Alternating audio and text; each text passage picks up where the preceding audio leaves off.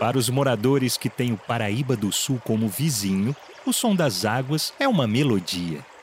Um dos símbolos da vida é também um dos cartões postais desta cidade, cortada pelo gigante rio que atravessa a região do vale. Quem vive aqui tem uma paixão intensa pelo município. Adora flertar com a natureza e, assim como um pássaro que defende seu ninho, as pessoas ajudam a cuidar bem do município. Quem mora na região central conhece também os conterrâneos que convivem em bairros mais afastados.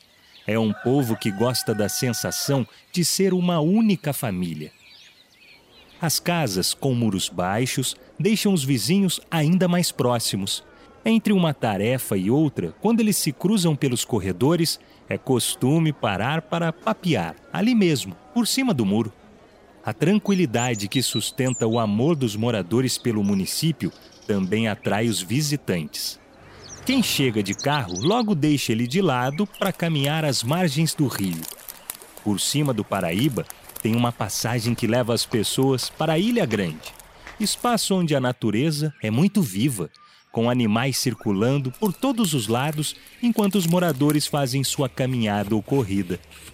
Com tanto verde, a consciência sobre a preservação brota muito cedo. As crianças se divertem vendo o banho de sol das capivaras nas margens do rio, ou os esquilos subindo e descendo as árvores frutíferas. As bolhas na superfície da água são como iscas para fisgar a curiosidade de quem passa. Os peixes já estão acostumados a serem alimentados pelas mãos pequeninas da criançada. Ao longe se ouve um apito de uma velha senhora, chamando o povo para dar uma volta. Ela é muito antiga, mas ainda tem muita lenha para queimar. Maria Fumaça é o nome popular da locomotiva que puxa os vagões cheios de passageiros que desejam viajar no tempo. O trem parte da estação com destino à zona rural. As janelas funcionam como telas, por onde a paisagem vai passando a tempo de passar um filme na cabeça de quem se propõe a imaginar uma outra época, em que a plantação de pêssego e cana-de-açúcar ocupava boa parte destas terras.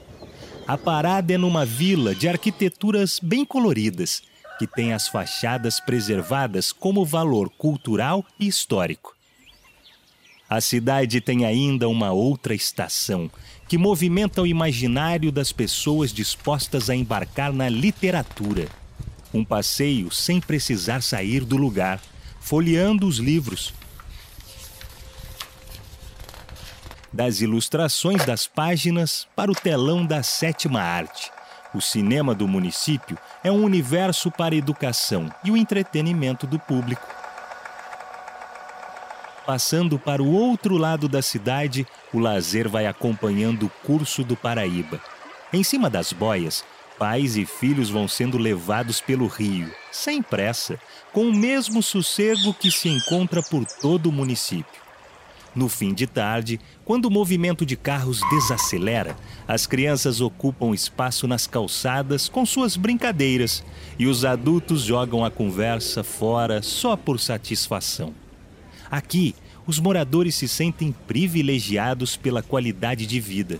Muita gente que trabalha em cidades vizinhas prefere ir e voltar todos os dias para não ficar longe desta harmonia.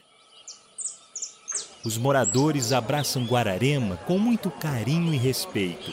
E os visitantes sentem o mesmo, mas como não podem ficar, vão embora e logo voltam para matar a saudade deste lugar. Texto, voz e sonoplastia, Bruno Pellegrini. Realização, Sesc São José dos Campos.